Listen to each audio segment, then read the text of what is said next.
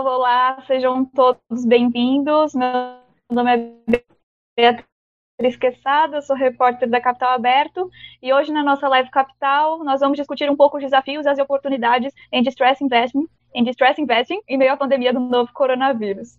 Para debater esse tema, a gente tem aqui um time de profissionais, começando com o Salvatore Milanese, sócio da Pantalica Partners, o Guilherme Ferreira, sócio da Jive Investments, e o Eugênio Marchner, diretor de investimentos da Highland Capital Brasil. É, primeiro eu vou fazer algumas perguntas para eles sobre esse setor e depois eu vou ler algumas perguntas de vocês. Podem ficar à vontade para fazer as perguntas aqui no chat do Zoom ou lá pelo YouTube. A gente está de olho nas perguntas de vocês e vamos respondendo. É, Para começar, eu queria perguntar, queria que vocês explicassem um pouco como a pandemia tem impactado a negociação de distressed assets no Brasil. Né? Eu queria saber se esse mercado está se fortalecendo. É, Salvatore, você pode começar dando aí a sua visão para a gente, que, que, como é que você está vendo esse mercado nesse momento? Claro, obrigado Beatriz, eu te cumprimento, obrigado a Capital Aberto para organizar este webinar, cumprimento também eh, os meus amigos e colegas Guilherme e Eugênio e todos os participantes. Obviamente eu tenho uma visão de, do lado do advisor, eh, faço isso no Brasil faz 20 anos, conheço o Guilherme porque apresentei várias oportunidades e nos Uh, obviamente interagimos muito neste mercado, ele do lado uh, de, dos investidores e o Eugênio também do lado dos investidores. Acho que vale a pena, antes de dizer como imediatamente a pandemia pode ou está afetando o mercado de distress investing no Brasil, é dar uh, a todos que estão participando uma ideia o que é esse mercado de distress investing. Você é bem breve a respeito disso. Esse mercado do que eu estudei, eu me lembro, é, começou nos Estados Unidos, de fato, com o mercado durante a crise nos anos 80 dos savings banks. Então, faliram muitos bancos é, é, savings banks, é, onde as pessoas levavam literalmente a poupança, e se criaram uma oportunidade de compra e venda desses ativos é, é, desses bancos. É, obviamente, os bancos de investimentos grandes sempre têm reservado um importante pedaço do capital na parte de investment banking para uh, acessar esse mercado porque uh, oferece grande assimetria de informações, oferece grande oportunidade para quem que tem uma certa expertise e potencialmente risco, obviamente, grande, retorno grande.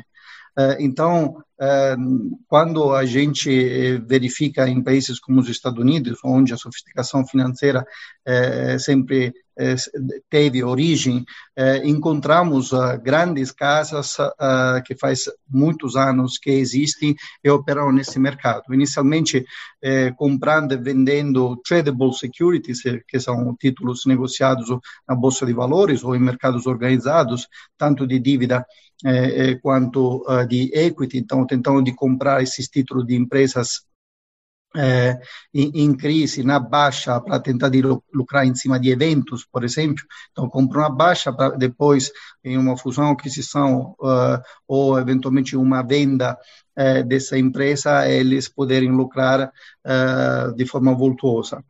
Uh, o mercado, obviamente, evoluiu. Uh, no Brasil, uh, começamos a ver grandes operações tendo por objeto eh, portfólio de distressed assets, eu me lembro em 2002 e 2003, eh, a primeira grande carteira que eu me lembro foi colocada no mercado pela Caixa Econômica Federal, 5 bilhões em valor nominal, incluía, incluía eh, carteiras eh, de diverso tipo, eh, carteiras em distress de empréstimo para grandes empresas, médias e pequenas empresas, e inclusive eh, pessoas físicas.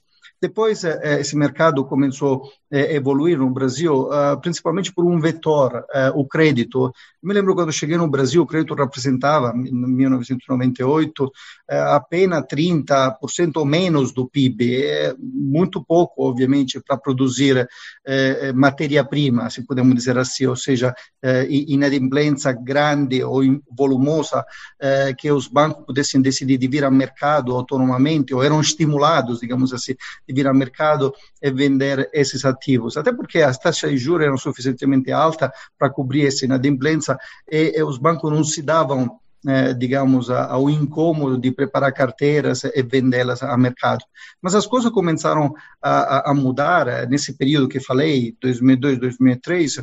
Eh, o, o Brasil iniciou um período de crescimento, o crédito começou a crescer e chegou aos níveis uh, que temos hoje, de 45%, 50% do PIB. Ainda é muito baixo esse percentual, mas deu volumes para os grandes bancos internacionais, como, por exemplo, a ABN AMRO Real, o Citibank e a HSBC, começarem a empacotar em carteira, eles tinham essa experiência lá fora, uh, de carteira de crédito de empréstimo para veículos, carteira de crédito de empréstimo a pessoas físicas, a primeira grande carteira do ABN AMRO Real foram uh, cerca de eh, 120 créditos corporativos, que depois comprado pelo Lehman Brothers, eh, que quebrou, foram comprados pela, pela Jaive, me lembro esse aspecto, porque foi ali que a Jaive eh, iniciou, Guilherme depois, depois pode comentar. A lei de falência, em 2005, a nova lei de falência, que substituiu o antigo Código de Procedimentos Concursais, ajudou bastante eh, para alimentar eh, com a característica a, a de eh, permitir empresas de entrarem na recuperação judicial, eventualmente cristalizarem, reestruturar a, a, própria dívida. Eh, muitas carteiras se formaram a partir das recuperações judiciais e os bancos vinham ao mercado eh, com pequenas ou médias carteiras eh, corporativas de pequena e média empresa para vendê-las. Enfim, no Brasil teve um, uma evolução importante, só para vocês terem uma ideia, tenho algumas estatísticas aqui que preparei para vocês. Estamos falando de volume de carteiras vendidas eh, no Brasil, lá pelas idas eh, de 2008, de 7 bilhões em valor nominal total. O último volume eh, que temos aqui registrado é de 36 bilhões, ou 37 bilhões em valor nominal de 2019, que são valores, quando comparados, por exemplo, com os mercados internacionais, pífios, me deixam utilizar esse termo, dou um número é, para todos entenderem. É, depois da crise de 2008, se formou um estoque uh, de uh, non-performing loans, ou crédito de stress que poderiam ser vendidos, e ainda estão sendo vendidos, inclusive na, na Europa, de 900 bilhões eh, de euros. Obviamente, economias desenvolvidas, eh, com muito mais créditos, como dissemos eh, anteriormente, mas só para vocês terem, obviamente, em mente a diferença dos mercados. Um ponto importante eh, para depois reconduzirmos a tua pergunta, Beatriz, eh, é a crise de 2008. O que aconteceu em 2008? Fale, eh, teve a quebra do Lehman Brothers e de várias outras entidades nos Estados Unidos, uma crise financeira, financeira importantíssima, e de lá nasceram alguns fenômenos que podemos sumarizar fundamentalmente em, em três primeiro eh, proliferaram, uh, aumentaram a quantidade de fundos que captavam dinheiro uh, dedicados a, a, esse tipo de atividade. Eu me lembro que uh, começaram muita gente a sair de, de, banco de investimento, porque de fato teve muita gente demitida, e construíram fundos dedicados a distressed investing. Repito novamente, a Jaive nasce nesse período. Segundo, é, a, a, crise determinada naquele país, é, nos Estados Unidos, junto, obviamente, o contágio na Europa, é, é cumulou em torno de 2 trilhões potenciais de distressed assets para serem comprados e, respectivamente, vendidos. E depois teve um fenômeno que é muito importante para aquilo que hoje estamos inclusive nas economias vivenciando, que é o quantitative easing, ou seja, os governos centrais, não os governos, os bancos centrais eh, das principais potências, principalmente o bloco europeu, e também eh, os Estados Unidos entraram jorrando dinheiro nas economias. E eh, uma política monetária que eh, ficou afrouxando, afrouxando a nível tal que hoje temos eh, quase 15 trilhões eh, de eh, ativos a, a, taxa de juros negativas. Por que o quantitative easing é, é, importante? Porque teve um período muito grande, muito longo, de 2008 em torno a 2011, 2012, eh, onde se concentraram as maiores operações que se viram, por exemplo, na Europa, as maiores operações que se viram de distressed investing nos Estados Unidos, e também no Brasil foi um período muito interessante, porque eh, os bancos brasileiros vinham eh, de uma situação na qual o, te, o, o, crédito tinha crescido e queriam se concentrar em novas operações de crédito. O Brasil, naquele momento, uh, se lembra da situação da Marolinha, não, de fato não afetou muito a crise de 2008 e 2009. O Brasil teve um PIB de menos 0,3%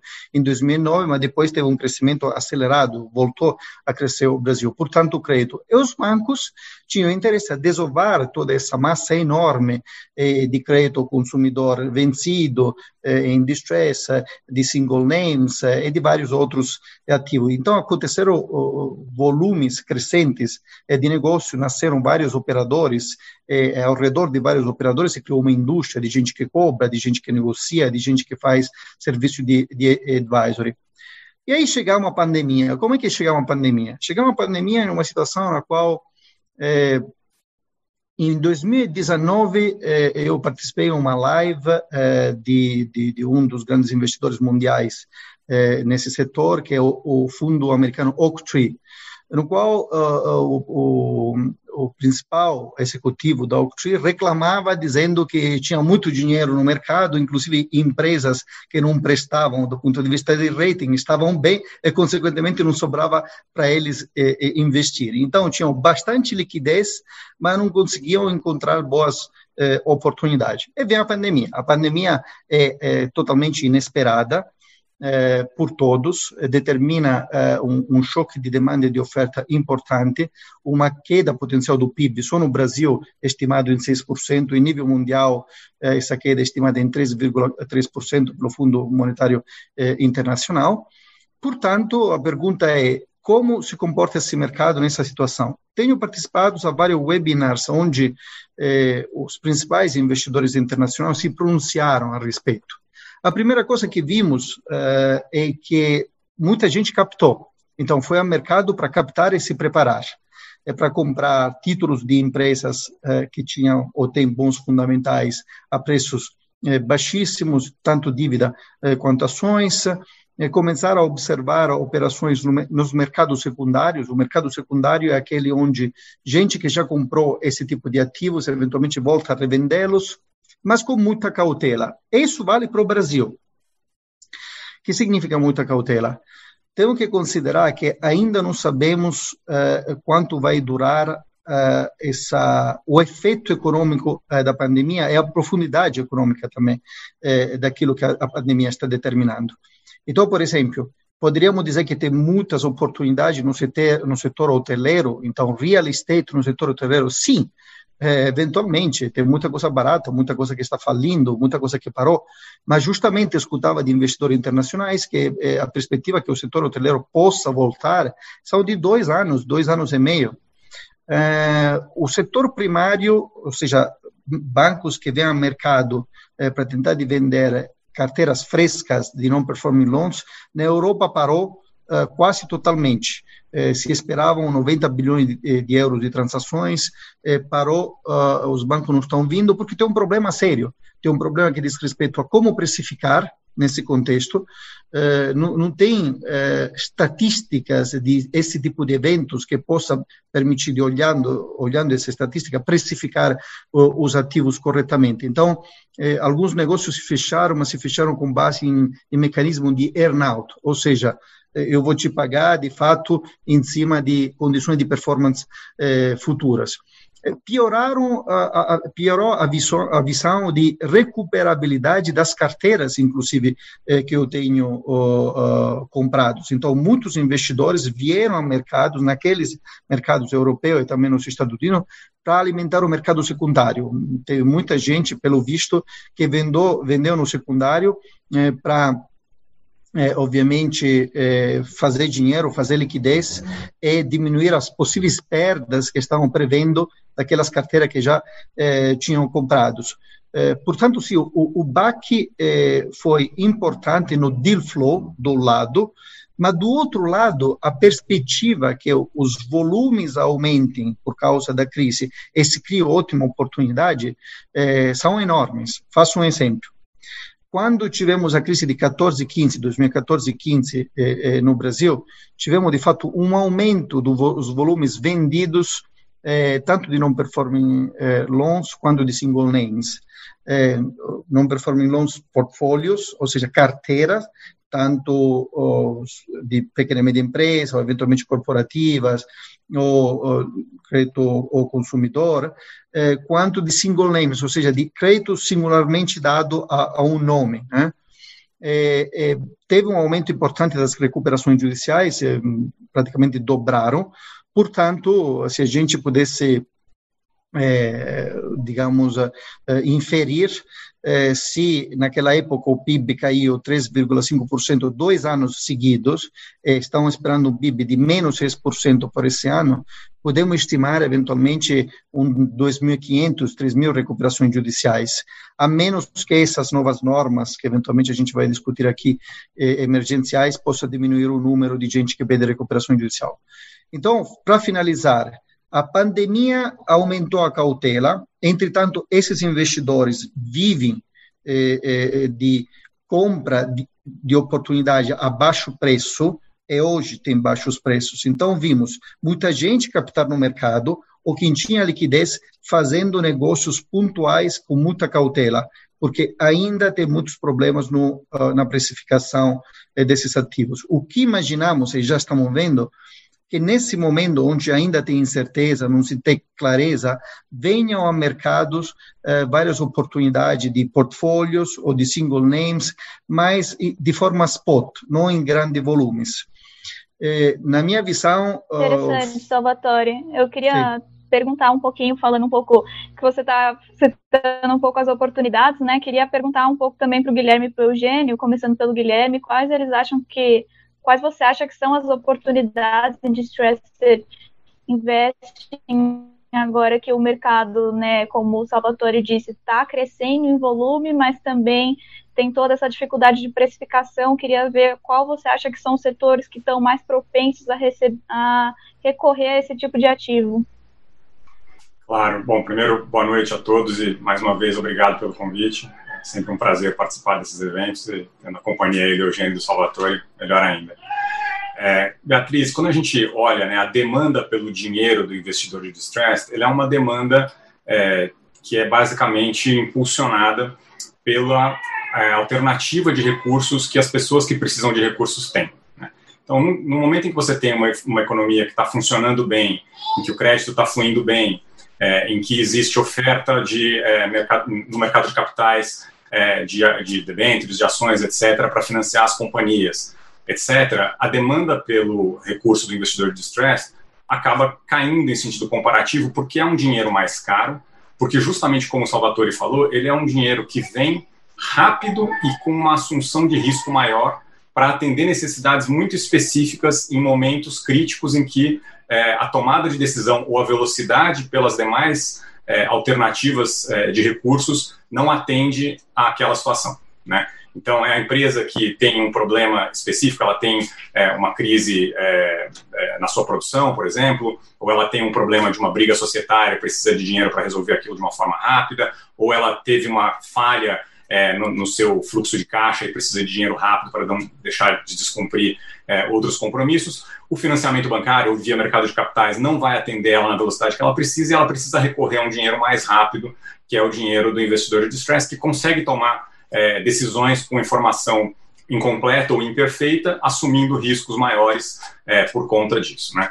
Quando você tem uma, um aumento de demanda por dinheiro muito grande acontecendo agora na pandemia, porque a maioria das empresas teve uma redução, em alguns casos, uma interrupção das receitas, então todo mundo ficou sem liquidez. E na outra ponta, a oferta de crédito é, fica prejudicada, porque o aumento de risco, dada essa situação de falta de receita das empresas, significa que os é, credores, os bancos, que seriam os fornecedores tradicionais desse tipo de recurso, estão é, avessos a, determinadas, é, é, a determinados riscos que eles estariam assumindo, é, o investidor de distress acaba tendo uma demanda maior pelos seus recursos. E é isso que a gente está enxergando aqui. Né? Quais são os recursos que natural, quais são os, os setores, desculpa, que naturalmente estão sofrendo mais? Primeiro, todos aqueles que dependem da presença das pessoas. Então, é, tudo que tem a ver com turismo, né, hotéis, as companhias aéreas, até as empresas de ônibus, é, as pessoas não viajam, elas não têm é, gastos nesse, nesses setores, essas empresas não têm receitas.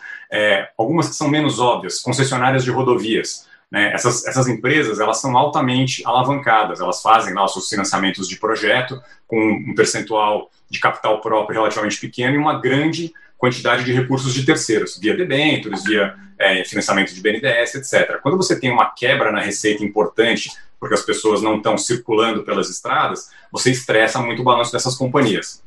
É, academias de ginástica. Então, a gente tem grandes grupos de private equity que investiram em redes de academias de ginástica. Essas empresas estão fechadas, não tem receita nenhuma, né, e assim por diante. Então, esses são os setores que naturalmente estão sofrendo mais. É, e desses setores a gente vê uma demanda por esse tipo de capital mais rápido. Agora, esse é um tipo de capital que ele também é, tem uma série de exigências para funcionar. Então, é, é um capital que dificilmente vai fazer um financiamento sem nenhum tipo de garantia. Então, um setor que não tem ativos, ele não é um candidato ideal para financiamento pelo é, investidor de distress, pelo menos do lado da dívida. Você tem os investidores de distress que focam na parte de capital. Né? Quando a gente fala de financiar empresas, você pode fazer isso emprestando ou virando sócio. Tem empresas que são especializadas em se tornar sócias de empresas em dificuldade, fornecerem capital, fornecerem expertise no turnaround muitas vezes contratando outras empresas especializadas para ajudar com essa parte da expertise. Aqui, é, Salvatore tem bastante histórico disso, pode contribuir um pouco com isso. É, mas é, o, o, conjunto é, dessas opções é o que está disponível para essas empresas nesse momento. E a gente viu sim uma demanda muito grande é, por esse tipo de, de recurso. Salvatore falou bastante da parte de os bancos venderem os ativos que já deram problema, né? É, acho que é um, é um, talvez o investimento de distress mais antigo é, que é feita em larga escala no mundo, né? desde a época lá dos savings and loans, como ele comentou, as cooperativas de crédito. Mas, além disso, você tem uma série de outros ativos que também são tradicionais candidatos à venda ou à negociação ou ao financiamento nesses momentos de crise. Então, você tem toda a parte imobiliária, né, nos Estados Unidos, na crise de 2008, foi o grande ativo, seja via o financiamento imobiliário, a casa própria é, nos Estados Unidos, seja depois a compra das carteiras, que a gente chama de REOs, né, que são os ativos que os bancos receberam em pagamento de dívidas ou tomaram de dívidas que não foram pagas e que aí ficam é, é, quase que intoxicando os balanços dos bancos, porque eles atraem uma quantidade grande de capital, tem um custo operacional e de carrego muito alto, e por isso é, é, ineficiente manter aquilo lá. Né? Muitas vezes é melhor vender por um preço que não é o melhor preço possível, mas pelo menos você libera o capital e para de ter o custo de carrego. É, você tem, é, como eu falei, né, participações de empresas que no caso dessa crise são muitas vezes empresas muito boas, né? Não são empresas que estão mal tocadas, não são empresas que estavam excessivamente alavancadas, não são empresas é, que cometeram grandes erros, são empresas que simplesmente pararam de faturar porque os seus negócios foram fechados e não se sabe quando vão reabrir. Então, é, a oportunidade de entrar como sócio dessas empresas hoje é uma coisa é, peculiar, única, né? Não se viu nada parecido é, é, até hoje. Se a gente viu algo minimamente parecido, foi na crise de 2015, 2016, quando, por conta de desvalorização do dólar, etc., o, o, o, mercado viu empresas grandes, né, Gol, Vale, e Minas, CSN, empresas que são é, tradicionais aqui no Brasil, quase irem à lona porque é, a gente estava tendo ali uma crise de confiança decorrente do processo político-econômico que estava acontecendo lá. Então a gente está é, bastante é, vendo bastante movimento no mercado, é, acredita que o investidor de estresse vai ter um papel importante em ajudar a suprir esse vale de capital até que as outras fontes de capital possam assumir aí a sua é, atuação tradicional e voltar a financiar essas companhias no prazo mais longo. Entendi. Eu queria pegar um pouco um ponto que você falou sobre a gente tá, ter essa oportunidade, né, de ter companhias mais robustas, mais sólidas entrando nesse mercado. Eu queria aproveitar para perguntar para o Eugênio é, quais critérios os investidores devem estar atentos na hora de investir nessas empresas, né? já que a gente tem um, uma, uma gama maior de oportunidades de investimento, o que, que o investidor de distress tem que estar olhando agora nesse momento? Que bastante, as, as oportunidades cresceram bastante, mas os riscos também continuam altos. É, enquanto a gente está. Bom, primeiro, é, gente, boa noite. É, é, obrigado pela presença de vocês. Um prazer também estar participando é, da live aqui no Capital Aberto. É, comentando um pouco sobre a Highland, a nossa companhia é um fundo americano que sediado em Dallas, no Texas, que começou como um fundo de crédito, é, como o, o Salvatore estava comentando conosco, e a medida e foi precursor na criação dos CLOs, na estruturação desses CLOs no mercado americano, e a partir dessa da evolução desses fundos de CLOs, é, puderam, é, em eventuais processos de reestruturação, converter os créditos que, em certo momento, se tornaram inadimplidos é, em ações das empresas, e dali é, é, criou-se um novo negócio para a companhia, que era o negócio de private equity, é, que é o investimento em companhias em distress. Né? E com isso, é, o fundo é, expandiu pelo, pelo mundo, e temos atuado também no Brasil, com, alguns investimentos realizados no país.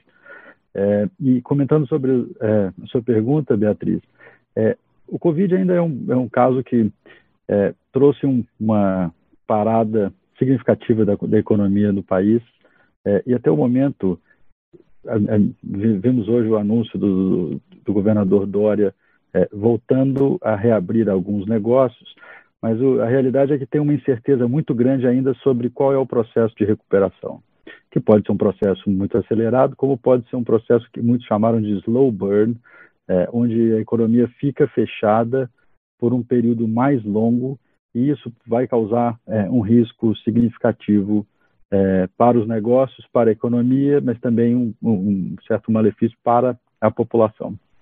Então, tomando o gancho do que o Guilherme estava comentando, no caso desse slow burn, né, o, o, o, risco que você tem é, de entrar no slow burn, você para assumi-lo você precisaria de um retorno comensurado é, a esse risco que hoje no momento é, ele é de certa forma até mesmo muito difícil de ser é, materializado calculado nesse momento. Então, é, a gente está vendo hoje um processo onde, na entrada do Covid, ainda sem uma perspectiva de saída, é, muitas companhias, eventualmente, são, são, são, empresas que não são investíveis nesse momento, apesar de ter uma, uma situação de estresse efetiva, e que, à medida que o, o, a, a, nossa evolução na curva do, do Covid e do tratamento, e a gente começar a ter um horizonte de quando é, a gente vai sair desse processo, porque é fato que nós sairemos, é, dali é, é, é quando é, essas transações voltarão a acontecer para poder assumir empresas nesse momento. então a gente tem então ainda não é possível a gente entre... saber quais ainda, ainda não é possível a gente saber quais podem ser investidas, quais são bons negócios, ainda está um pouco nebuloso. Sim, que o momento hoje ainda está tão nebuloso que é, o prêmio que você requer para poder fazer um investimento desse é significativo, né? É, e à medida que esse processo, e o risco é muito grande, então, é, à medida que esse processo começar a ganhar o corpo e ter uma, uma, luz no final do túnel, ou uma expectativa de luz no final do túnel, é o momento que a gente consegue é, voltar e fazer, é, fazer esses investimentos e, e eventualmente colocar, é, assumir ativos que têm uma perspectiva de melhoria, mas que, é, por eventualidade, não está performando naquele momento. Entendi. Salvatore, você contribuir? Qual? Eu queria saber também a sua opinião. Qual você acha que são os critérios que a gente precisa ficar mais de olho na hora de investir? Se é possível já investir agora, se a gente ainda tem que esperar? Como é que você está vendo essa situação? Bom, eu comentei anteriormente que eh, tenho visto oh, investidores olharem eh, ativos que não são empresas vivas ou que precisam turnaround, novamente. Eh, single names, eh, portfólios ou claims. Eu, eu, estou assessorando investidores que estão hoje olhando isso no Brasil. Obviamente, eh, vocês imaginam que tipo de retorno pode estar, estar pedindo. Concordo com Eugênio que eh, essa é uma categoria de ativo in distress que difere totalmente da categoria de eh, investir para fazer um turnaround, melhorar a performance, valorizar a empresa eh, e, e vendê-la depois, que é a característica da Highland. Faz isso também a Highland. É, e por que é mais difícil? Por, por, uma razão muito simples.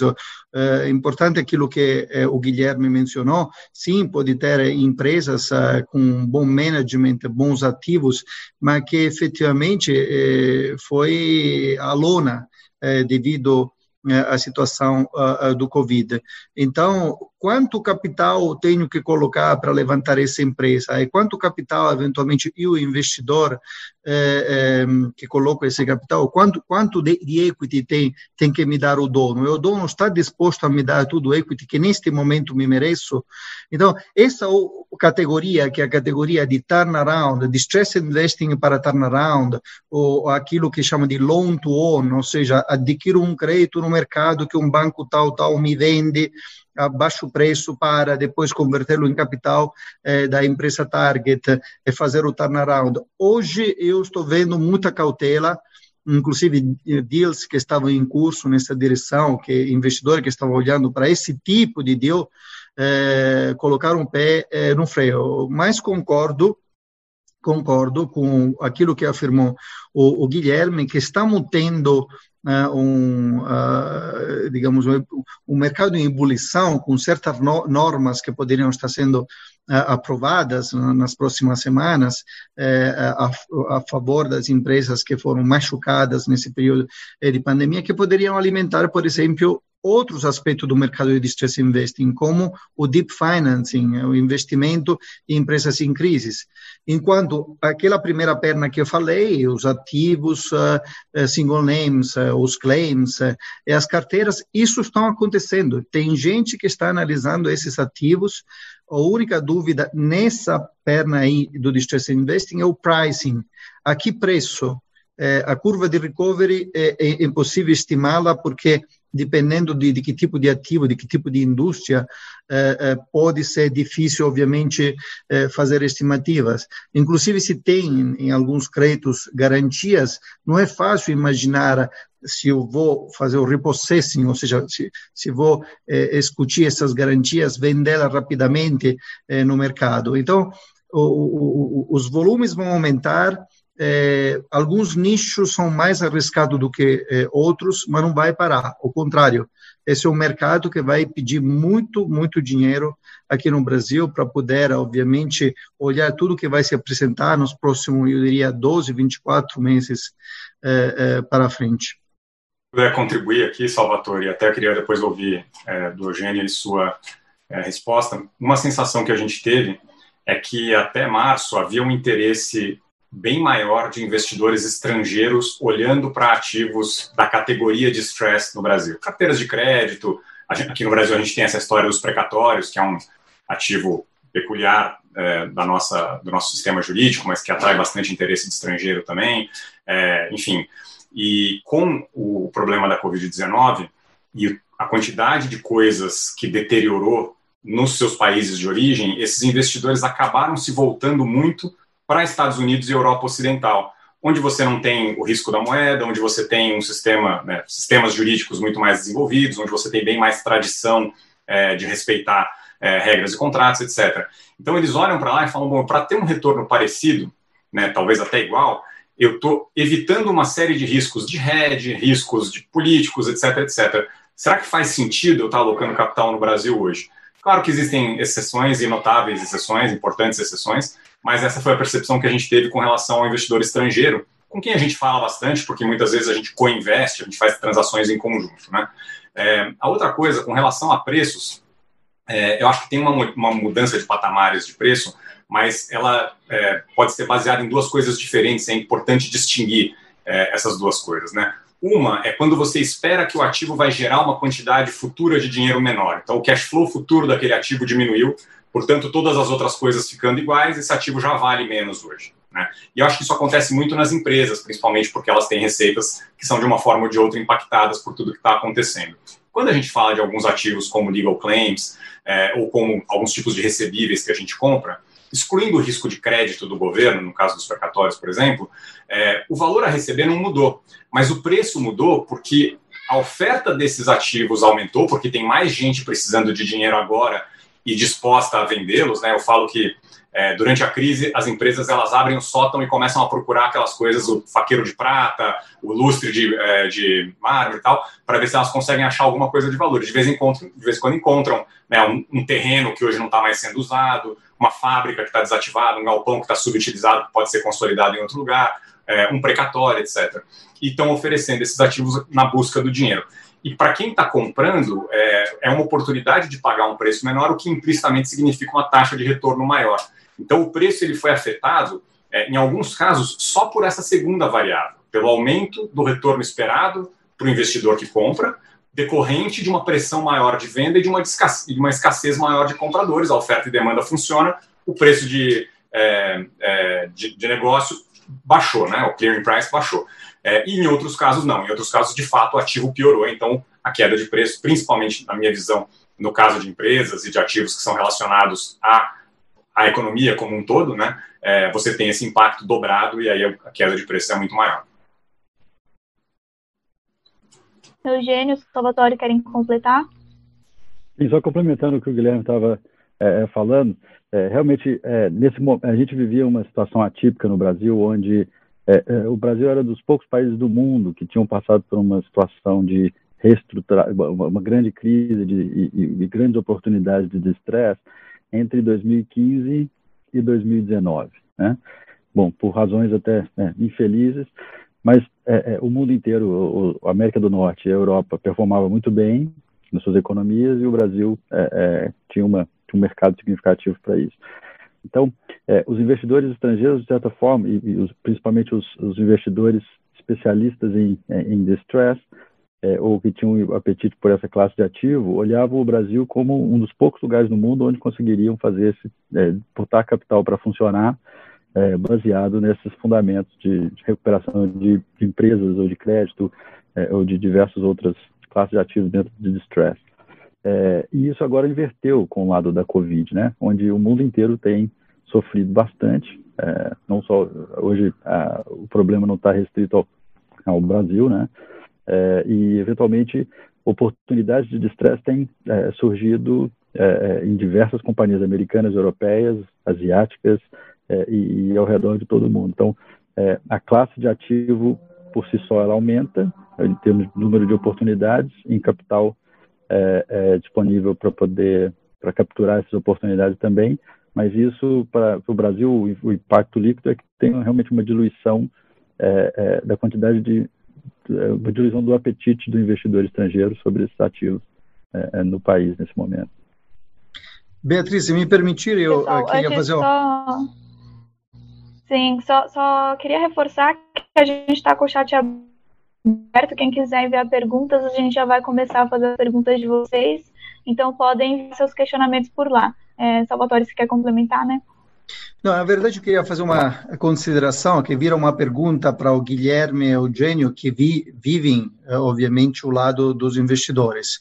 Eu concordo uh, com o que os dois acabam de afirmar e concordo, obviamente, que quando o investidor eh, olha para o Brasil com os riscos políticos, com as incertezas do direito, com toda a volatilidade que esses aspectos determinam os investimentos dele, porque investir aqui vão eventualmente a, a, a procurar o mesmo retorno, ou retornos similares, eventualmente lá uh, na Europa. Só que essa é uma pergunta para vocês.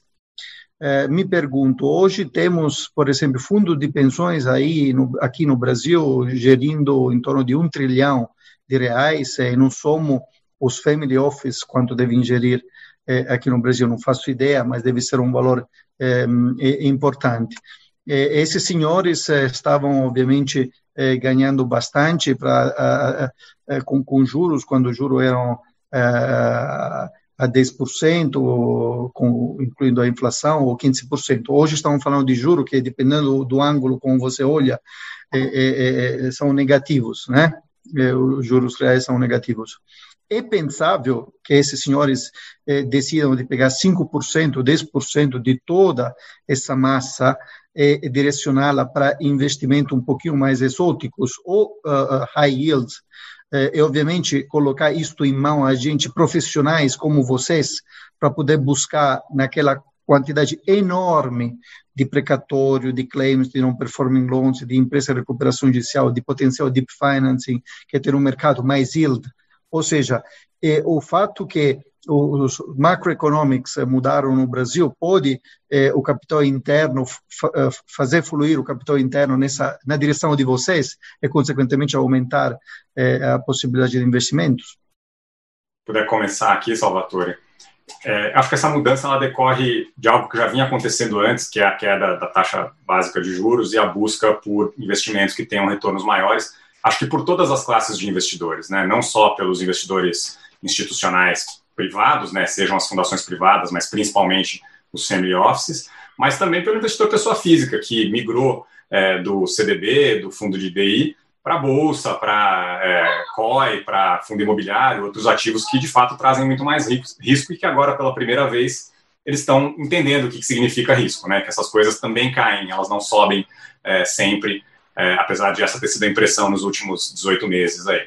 É, então a gente sim viu uma demanda muito maior é, do lado do investidor local por produtos alternativos em geral. E aí é, os fundos da JAD, que são fundos fechados, com prazo mais longo, é, e que investem em ativos de stress, portanto, são fundos com estratégias que envolvem risco e que são complexas, né, é, entram aí nessa categoria de investimentos alternativos, mas a gente também viu é, fundos de private equity sendo distribuídos nos privates dos bancos, a gente viu é, toda a parte de fundos imobiliários, a gente viu fundos de venture capital sendo distribuídos, inclusive, em plataformas de varejo, né, como XP, etc. Então, é, é algo que já está acontecendo com bastante é, força e que deve se perpetuar é, e acentuar nos próximos anos, conforme a gente tem taxas de juros ainda mais baixas e necessidade de diversificação dos investidores. Quando a gente olha para o exterior, né, e é, falando da JAG, a gente tem hoje mais ou menos 3 bilhões e meio de é, recursos de terceiros sob gestão, né, o nosso IUM é mais ou menos esse hoje. É, uma parte importante disso é justamente de investidores desse tipo no exterior, que são no mundo os grandes fornecedores de capital para os fundos de investimentos em ativos alternativos, seja private equity, seja venture capital, seja crédito privado, seja distress. Então, são as fundações das universidades, é, são é, as fundações privadas, são os planos de pensão, etc. Aqui no Brasil, até é, um pouco menos de um ano atrás, é, fundos, por exemplo, que investissem em créditos defaltados ou legal claims, não podiam ser investidos por fundações é, brasileiras, né, pelos, pelos regimes de previdência brasileiros. Existia uma restrição na forma como isso era é, interpretado, tinha uma certa ambiguidade, mas a interpretação conservadora era que não podia. Do ano passado para cá, isso foi alterado e ficou claro que os FDICs NP, que são os tipos de veículo que compram créditos defaltados e, e legal claims, por exemplo, sim podem ser investidos pelos regimes é, de previdência, dentro lá da alocação de crédito privado deles, é, 10, 20%, dependendo do tipo de regime. Então, a gente vê sim uma possibilidade desse dinheiro é, institucional é, público, entre aspas, né, sem ser um institucional de family office, vindo para essa categoria de, de ativos. Acho que hoje está todo mundo ainda muito machucado e tentando entender é, qual vai ser a reação do mercado, qual vai ser a reação da economia, como que os ativos mais líquidos vão se comportar é, no longo prazo para rever a alocação. E acho que sim existe uma é, certa aversão a investimentos de longo prazo e sem liquidez, como é da natureza do nosso tipo de investimento, porque eu não consigo transformar um crédito defaltado em dinheiro no dia seguinte, né? Não é que nem o fundo de bolsa que ele vai lá e vende as ações. Então, eu tenho que ter um compromisso de longo prazo do meu investidor para poder executar minha estratégia de investimento. É, mas é, eu acho que com o tempo e com a necessidade desses investidores de terem retornos de 6, 7, 8, 9% acima da inflação até para atingir as suas metas atuariais, eles vão ser obrigados a buscar uma diversificação que vá além de bolsa de valores é, e imóveis, que hoje, né, junto com a renda fixa, principalmente títulos do governo, são as três grandes categorias aí onde se aplica o dinheiro institucional no Brasil. Eugênio, quer complementar? É interessante, é interessante comentar é, é, é que é, é, o Brasil já vem com a queda da taxa de juros, que foi uma queda significativa as, no, do lado de ações, o mercado público foi um, o primeiro mercado que encheu, né, que, que teve recebeu bastante desses investidores nacionais, tanto family offices quanto instituições, e a gente vem a gente tem observado o crescimento da alocação a private equity ao longo do tempo. É, o interessante que, que acontece nesse momento é que nesse período onde é, a quantidade, o, o, distress ele tem um retorno é, é, significativo, tem um retorno interessante para o investidor de equity, é, é quando feito sobre em um ambiente controlado, né, com de, de um, com investimentos de qualidade é, e, e, com a grande diligência é, é que é necessária. É, e com isso, esse, esse, essa migração do recurso da renda fixa para equity no Brasil tem a tendência de aumentar a quantidade de recursos é, direcionados para distress, principalmente para investimentos de equity em distress, que eventualmente vão buscar capturar um retorno maior. é, certo foco do estrangeiro é, investindo em indústrias que antes estava só no Brasil e agora fica é, é, dividido entre o Brasil, América do Norte, é, é, Europa e Ásia, isso abre também uma boa oportunidade para investidores brasileiros, para as, as funções e para os family offices também alocarem recursos dentro do Brasil nessas oportunidades que vão, que do, do Covid e que serão servirão como um capital de reconstrução do país, né? E reconstrução das empresas e retomada da economia brasileira, uma vez que a gente tiver essa. Eugênio, você está falhando um pouquinho aqui para gente. Eu queria. Você, você consegue me escutar? Acho que ele deu uma travadinha aqui. Enquanto, bom, enquanto a gente tenta restabelecer a conexão, vou começar fazendo ah, abrindo as perguntas aqui da, do pessoal, aqui das pessoas que estão nos assistindo, chegou uma pergunta do Wagner Castilho. Ele perguntou, ele disse: acabou de ser aprovado pelo Senado, né, a criação de certificado de recebíveis de educação, CRE, nos moldes provavelmente do CRI e do CRA. E ele pergunta se vocês acreditam que pode haver a criação de um certificado de recebível financeiro para lastrear os non-performance loans, seguindo esse exemplo. É, eu acho que o mercado hoje acabou resolvendo a forma de securitizar os non-performing loans via o instrumento do FDIC. É, e para quem é, não quiser usar o FDIC, né, os grandes criadores de non-performing loans, que são os bancos, é, tem a possibilidade de usar securitizadoras. Então, é, a não ser que de fato exista o desejo do governo de direcionar recursos para esse tipo de investimento via uma é, isenção fiscal, que é o grande diferencial desses Cs, né, do CRA, CRI, CRL, o que quer que seja, é, e eu, até onde eu sei, não tenho notícia de nenhuma iniciativa nesse sentido, é, seria uma ferramenta é, redundante com relação às outras coisas que a gente já tem. Isso dito, considerando que existe uma expectativa de aumento muito grande da inadimplência e do provisionamento nos bancos, é, talvez faça sentido sim para o governo buscar um direcionamento de recursos para ajudar a fazer o saneamento é, dos balanços dos, dos, bancos num segundo momento, né? Geralmente essas coisas acontecem com um, um intervalo de tempo pós o pico da crise, porque o, a inadimplência ela tem um atraso entre é, a crise e quando ela de fato se torna é, aguda, mas é, com isso, né, fazendo esse tipo de isenção, talvez para pessoas físicas em, em tranche sênior, com risco um pouco menor, ou para investidores profissionais, é, isso poderia sim ser um, uma ferramenta de política econômica para ajudar a fortalecer e financiar o sistema financeiro é, com esse saneamento de eventuais é, créditos inadimplidos que os bancos com certeza vão ter por conta da, da pandemia. Pensando um pouco em pessoa física, claro. Só complementando, concordo perfeitamente com o Guilherme, só lembramos que no Brasil a inadimplência total do nosso sistema, que totaliza 3,5 trilhões eh, de crédito, é de 3,3%. Eh, países que criaram essas formas mais sofisticadas de securitização, tipo a Itália, tinham 15% de inadimplência nos balanços dos bancos.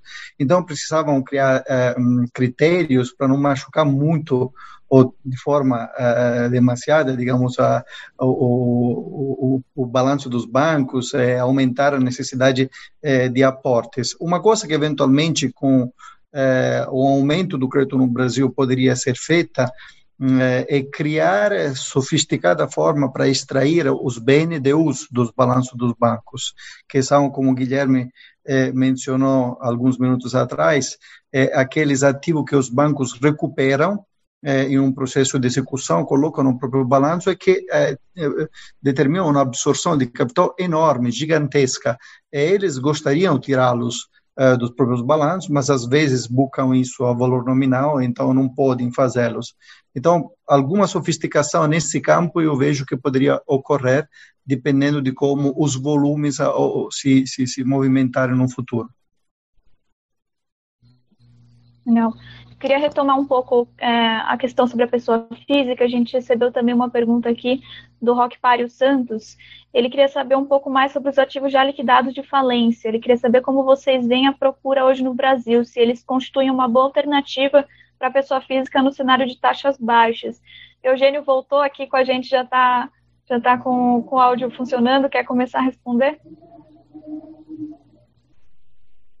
É, eu tive é, o mercado de falências. É, a gente teve, estivemos olhando companhias é, em situação de RJ é, e em situações é, pós-RJ, né, inclusive pré-falência, e buscando ativos que tinham claramente uma rota de turnaround, que era total, completamente execuível, mas que passava por um período de dificuldade maior. Então, o que era importante nesses casos, né, em casos que nós executamos, é, foi é, ser capaz de desalavancar a empresa de maneira é, significativa no primeiro momento. Então, é, é, nesses investimentos, é, o fundo assume não somente as ações da empresa, mas também a dívida a um preço que seja assumido como justo, para que a gente consiga resolver a estrutura de capital da empresa e poder focar simplesmente do lado operacional.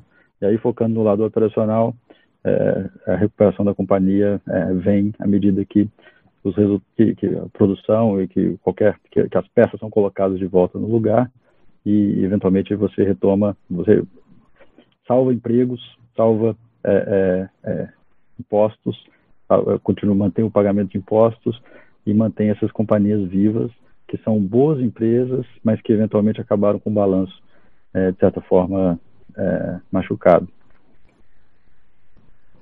É, eu só acrescentaria que, para a pessoa física que está tentando investir direto. Guilherme quer complementar? É, eu acrescentaria dizendo que, para a pessoa física que vai investir direto, lembra que um caso específico pode demorar muito para ser resolvido ou pode ser resolvido muito rápido. Pode dar muito certo ou pode dar muito errado. Então, é, esse é o tipo de situação em que você não ter diversificação pode machucar muito. Né? Uma falência pode se resolver em seis meses ou ela pode se resolver, resolver em seis anos. Se você tiver vários investimentos, a chance de você é, ter um retorno que converge para a média é muito maior. E principalmente lembrando que é alguma coisa com alto risco, com é, liquidez, vai tomar tempo e vai é, exigir esforço. Então, pensa bem antes de fazer esse investimento, considera se você não vai precisar desse dinheiro é, num prazo muito longo, porque ele pode ficar amarrado lá durante bastante tempo. É, se assessore de, de bons profissionais, advogados, é, financistas, etc., que te ajudem a entender o que você está fazendo, porque é algo que realmente não é trivial e para uma pessoa física fazendo isso sozinho é, vai demandar uma quantidade de trabalho que talvez você não esteja disposto a investir ali para garantir que esse investimento dê certo.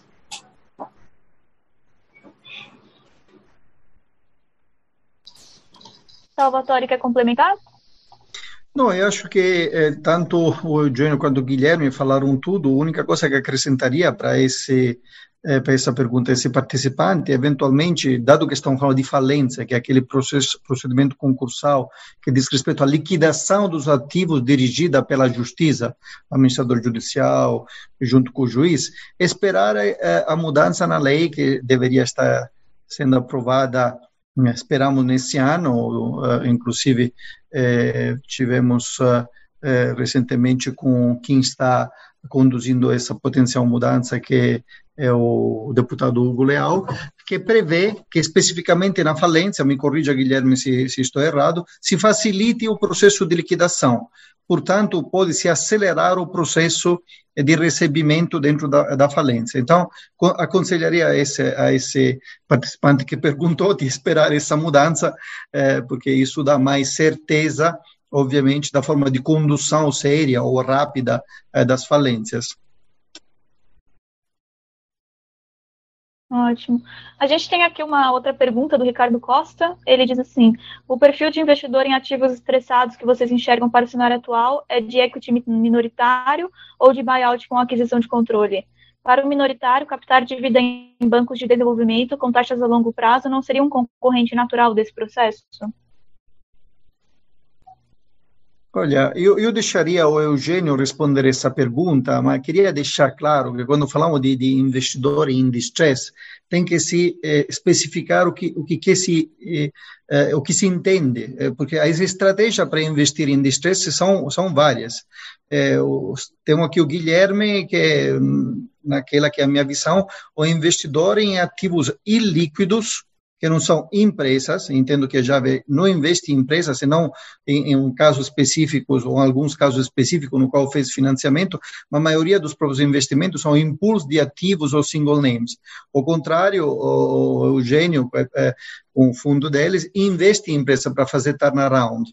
São duas coisas completamente é, diferentes, mas eu vou deixar o Eugênio uh, uh, responder sobre essa específica pergunta, porque diz respeito à, à estratégia, né? É, Eugênio, acho que falou uma questão interessante aqui sobre o minoritário ou o controle e como vocês é, enxergam o risco de ser minoritário, de estar exposto a todos os riscos de sucessão que existem aqui no Brasil e versus a ausência de comando, né, de você estar no manche dirigindo o processo. Então, se puder acrescentar essa resposta, eu tenho curiosidade com essa questão. Claro, claro. É, bom, gente, é, é, quando você está investindo em, em, distress e turnaround, você efetivamente precisa implementar uma agenda na empresa e ter a liberdade para poder, poder, implementar aquela agenda de melhoria da companhia. Né? A companhia chegou naquela numa situação difícil por uma série de, de razões e é, você precisa alterar.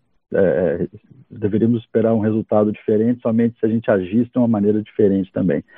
então, geralmente no investimento de, de, de e turnaround, você efetivamente precisa de ter, estar numa situação de controle ou é, um acordo que permita que o investidor tenha a capacidade de executar aquela agenda sem é, é precisar passar por é, uma série de, de, de, decisões compartilhadas com outros investidores, porque são, é, é, o resultado do turnaround é, uma, é o somatório de pequenas decisões é, com grande impacto nas pequenas decisões que acontecem ao longo do dia e que no final tem é, um, um, grande impacto na companhia permite a empresa é, é voltar aos trilhos. Né? Então, é, trazendo é, o ponto principal da pergunta, efetivamente, quando você está fazendo investimento em distress, você busca uma posição de controle na companhia, seja por capital majoritário ou por um acordo junto com os acionistas, com, claro, é, é, gestão da, dos investidores naquele momento. É, agora, para a pergunta é, é, que foi feita, é, no caso de minoritários, no, no caso da companhia que está em distress, conseguir acessar recursos subsidiados de bancos de, de, de, de, desenvolvimento, por exemplo, ele sim se torna uma forma do próprio acionista tentar resolver é, é, a situação da companhia sem precisar ceder é, a propriedade das ações é, para outras pessoas naquele, naquele momento. Então, é, eu diria que o banco de desenvolvimento, quando o crédito está disponível, ele não é um competidor do, do, do, do investidor, ele é, na verdade, a, a, decisão natural daquela, do acionista para poder é, captar esses recursos antes de acessar o investidor de equity em distress. Né?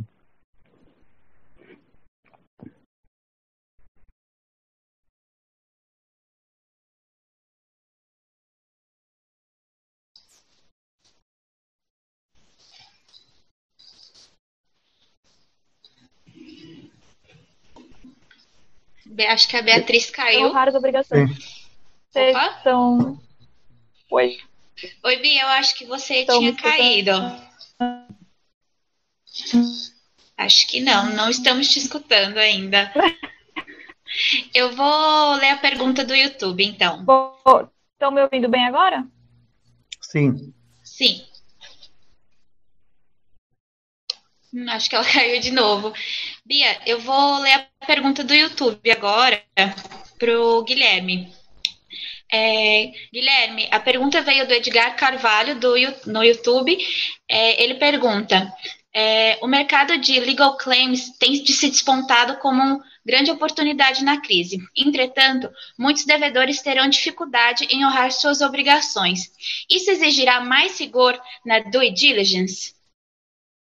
Com certeza, Edgar, a gente precisou rever uma série de critérios e de premissas que a gente usava no nosso processo de investimento desde que começou a pandemia da Covid-19. Né? No primeiro momento, é, todas as propostas que a gente tinha enviado que não eram vinculantes, a gente é, avisou as contrapartes que estavam é, suspensas para reavaliação, mas muitos dos casos envolvendo é, legal claims, como eu falei agora há pouco, a gente ainda tem uma visão de que o resultado final deles continua muito parecido com o que era antes da pandemia. A nossa estratégia com legal claims é de investir em empresas é, de alta qualidade de crédito, né, comprar, comprar demandas contra, alta, contra empresas com alta qualidade de crédito, ou contra o governo, sobretudo o governo federal, que apesar de estar se endividando, de estar sofrendo aí um momento de déficit e que vai ter que lidar com isso do ponto de vista orçamentário no futuro, em princípio é solvente porque ele consegue emitir a própria moeda. Né?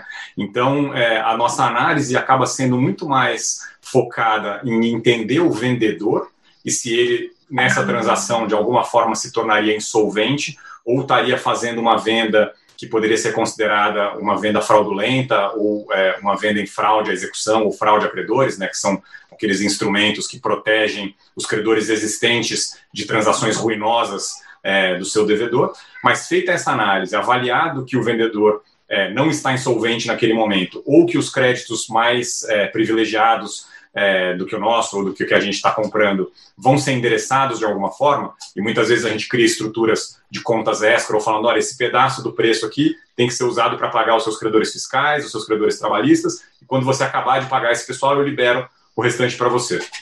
Justamente para minimizar esses riscos que a gente chama de riscos relacionados ao vendedor. Né? Do lado de lá, do lado do devedor, seja o governo federal, seja grandes empresas, os tipos de créditos, de claims que a gente compra, é, são contra devedores de qualidade de crédito, na nossa visão, tão alta, que apesar da pandemia, eles não foram significativamente afetados na sua capacidade de pagamento e, portanto, a gente continua enxergando esses ativos do ponto de vista exclusivamente de crédito, eles têm risco jurídico, eles têm tempo, etc., mas como ativos de alta qualidade é, e de baixo risco de crédito.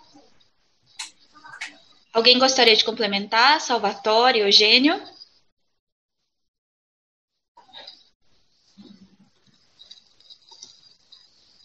Eu, eu, tenho acompanhado uh, também eh, esse, esse mercado, estamos em algumas operações e concordo perfeitamente que a pandemia não afetou os fundamentais para avaliar esse tipo de, eh, eh, de ativos é, a coisa mais importante, essa consideração que tenho, novamente, que esse não é um mercado para beginners, é, é um mercado ilíquido e de longo prazo. Portanto, tem que ter gente com uma profunda expertise. Se você não tiver, inclusive, ou invista em um fundo como a Jaive ou similares, ou se cerque de gente que entende. Os fundamentais não mudaram, são uh, investimentos para uh, serem trabalhados no longo prazo. Então, confirmo perfeitamente aquilo que o Guilherme falou. Eugênio?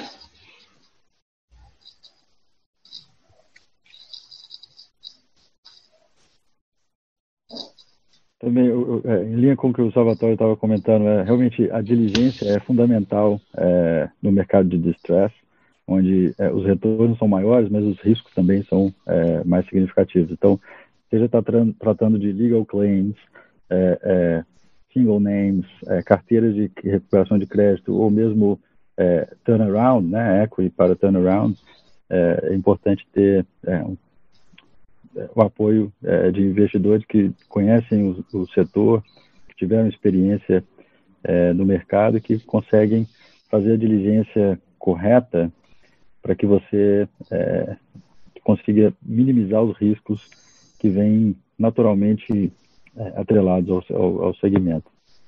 Tem alguns ditados na Jive, um deles é problema não é problema, surpresa é problema. Então a diligência, encontrar problemas, a gente bota isso no preço, avalia como é que vai ser resolvido e conhece o risco que a gente está correndo. Agora, encontrar coisas que a gente não viu na diligência, aí sim é um problema, porque nós vamos ter que lidar com algo que não estava colocado no preço, que a gente não tinha é, se preparado para fazer. Bom, pessoal, a gente já passou um pouquinho aqui do nosso tempo previsto. A gente vai ter que encerrar, infelizmente, a gente não conseguiu fazer todas as perguntas aqui, mas queria agradecer muito a presença do Salvatore, do Guilherme, do Eugênio, por topar participar com a gente aqui dessa live. Agradecer a todo mundo que acompanhou é, todo, todo o evento aqui no Zoom e também no YouTube. Para vocês ficarem por dentro das outras lives que a gente vai fazer, é só acompanhar o nosso site. E quem está no YouTube pode se inscrever no canal e também ver outros vídeos que a gente está produzindo. Obrigada mais uma vez e boa noite.